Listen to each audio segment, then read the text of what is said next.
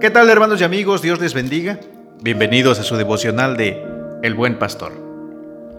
Seguramente como este servidor, todos ustedes, o la mayoría de ustedes que tienen Facebook, pueden ver que abundan algunas publicaciones relativas a el extravío de personas, que se perdió un niño, una niña, que se perdió una jovencita, un joven, también los adultos se pierden, hasta las personas adultos mayores sufren de eh, alguna especie de Alzheimer o senilidad, ¿verdad? Ya están muy grandes y olvidan las cosas, olvidan dónde viven y se extravían.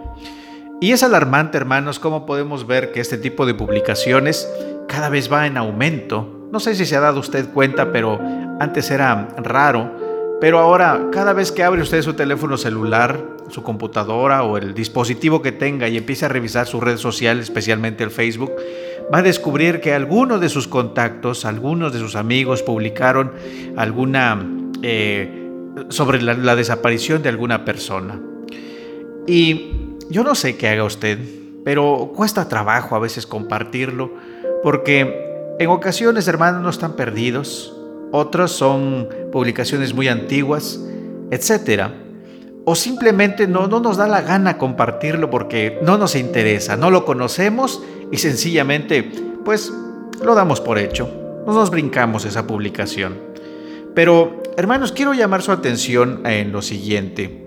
Miren, se ha dado usted cuenta seguramente que las personas que comparten este tipo de cosas, este tipo de como, decirlo, de publicaciones, son generalmente aquellas personas que eh, tuvieron un familiar perdido, un amigo perdido, un amigo muy cercano se perdió, ellos mismos en alguna ocasión se perdieron, se extraviaron, los buscaron, los encontraron, etc. O puede ser que no hayan encontrado a su familiar, a su amigo, la persona que se haya perdido y se identifican de cierta manera con aquel evento que está sucediendo, por el evento que algunas otras personas están pasando y se solidarizan y publican, comparten la publicación para que alcance a más personas y puedan haber mayor probabilidades de éxito en encontrar a esas personas. Pues exactamente pasa lo mismo, hermanos, con el Evangelio de Cristo. Fíjese usted que todas las personas que hacen marchas, que se solidarizan con aquellos que están desaparecidos. Por ejemplo, estas cuestiones, aunque se han politizado, hermanos, la de los estudiantes desaparecidos, la del movimiento del 68, las mujeres que se han perdido, las famosas muertas de Juárez, las muertas del Estado de México, y de todos lados que desaparecen mujeres y marchan hombres y mujeres, marchan las mamás con las fotografías de sus hijas al frente, con pancartas, con mantas, etc.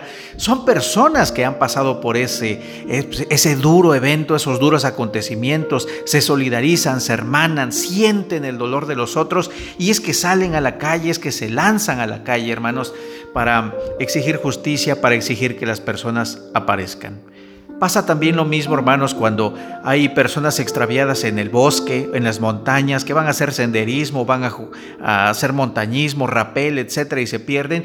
Los que van a buscarlo son precisamente aquellos que practican ese tipo de deportes y saben que es posible, es probable que ellos alguna vez se puedan perder o se han perdido también y los han rescatado. Bueno, la cuestión está, hermanos, en que hay identidad, hay solidaridad en ese aspecto.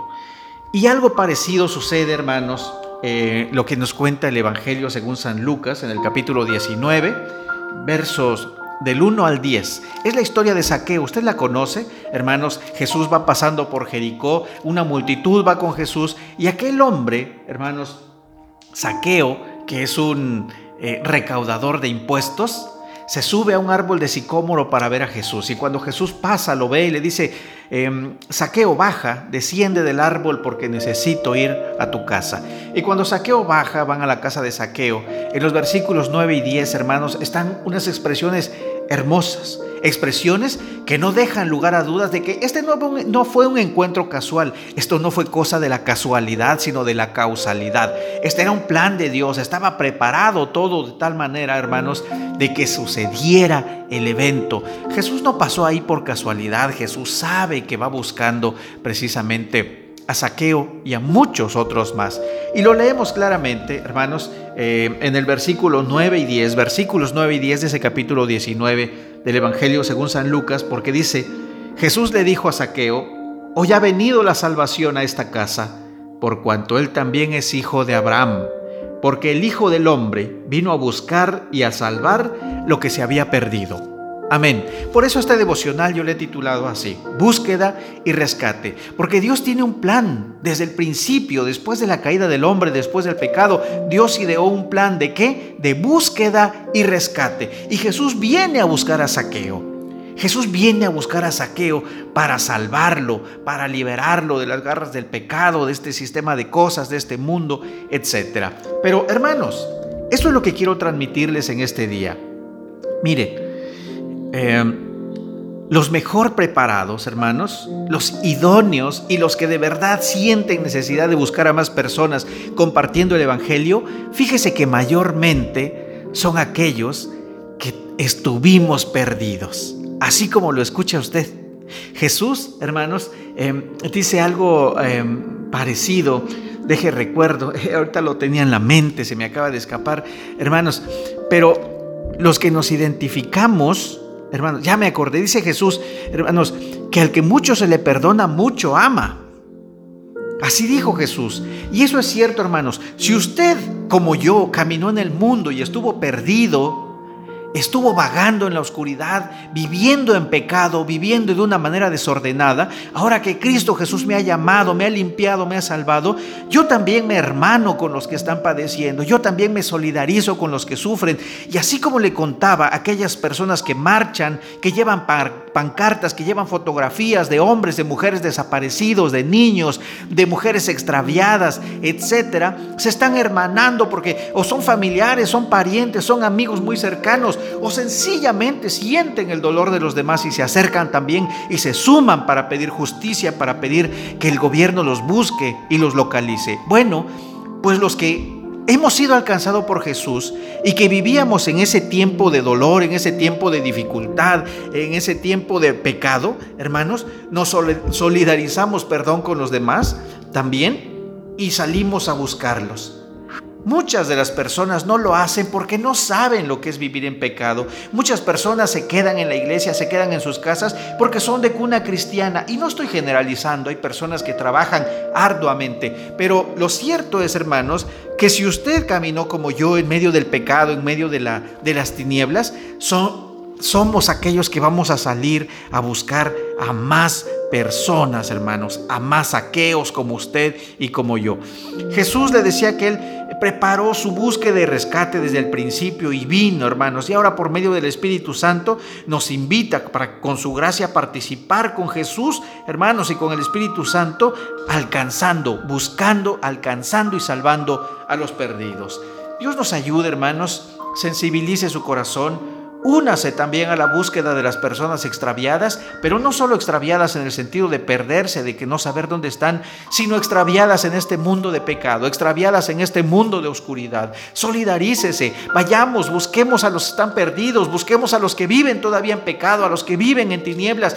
Dígale usted a su amigo, a su hermano, a a su compañero de trabajo, deja de beber, mi hermano, no trates así a tu esposa, trata bien a tus hijos, eh, ven a la iglesia, lee la Biblia, yo te acompaño, te ayudo a hacer un estudio, un programa bíblico, te comparto este devocional, etc. La cuestión está en es buscarlos y traerlos. Mire cómo dice Jesús en el último verso, en el verso 10, dice, el Hijo del Hombre vino a buscar y a salvar lo que se había perdido. Si usted estuvo perdido como yo, pero ahora Cristo lo ha alcanzado, no se quede ahí. Vayamos, vayamos a buscar a los perdidos, vayamos a buscar a los extraviados. El Señor nos está mandando y nosotros vamos a obedecer. Y así como usted fue salvado, como yo fui salvado, vamos a buscar más personas para que sean salvados en el nombre, en el nombre poderoso de Jesús.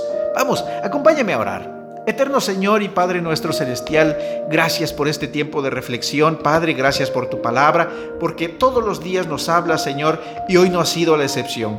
Gracias por invitarnos, Señor, a, a, salir, a buscar a los perdidos, a buscar a las personas que como nosotros caminan todavía en oscuridad, como nosotros lo hicimos, y traerlos a esta luz gloriosa tuya, Señor, para que sean salvados, para que compongan su vida entregándola a Jesús, para que compongan su matrimonio, para que compongan su relación con sus hijos, con su esposa, con su cuñado, con su suegro, con su amigo, con su socio, con su compañero de trabajo, con su jefe, etcétera, con todos, porque Jesús nos manda que vivamos bien con todos. Así que, Señor, muchísimas gracias. Danos las fuerzas, danos el ímpetu y pon de tu espíritu en nosotros. Gracias, Padre. Gracias en el nombre poderoso y santo de Jesús. Amén. Dios les bendiga, mis hermanos. Dios les guarde. Recuerde, una forma de alcanzar a las personas es compartiendo este devocional. No se lo quede. Invítelo, compártaselo. Eh, eh, a través del WhatsApp, compártaselo a través del Facebook, compártaselo eh, a través de, Spotify, de, de, todas las plataformas de las que estamos echando mano para alcanzar a las personas que no conocen a Jesús, que no conocen todavía su evangelio. Dios les bendiga, mis hermanos. Lo recuerdo, yo soy el pastor March López y le bendigo, le bendigo en el nombre, en el nombre poderoso de Jesús. Amén.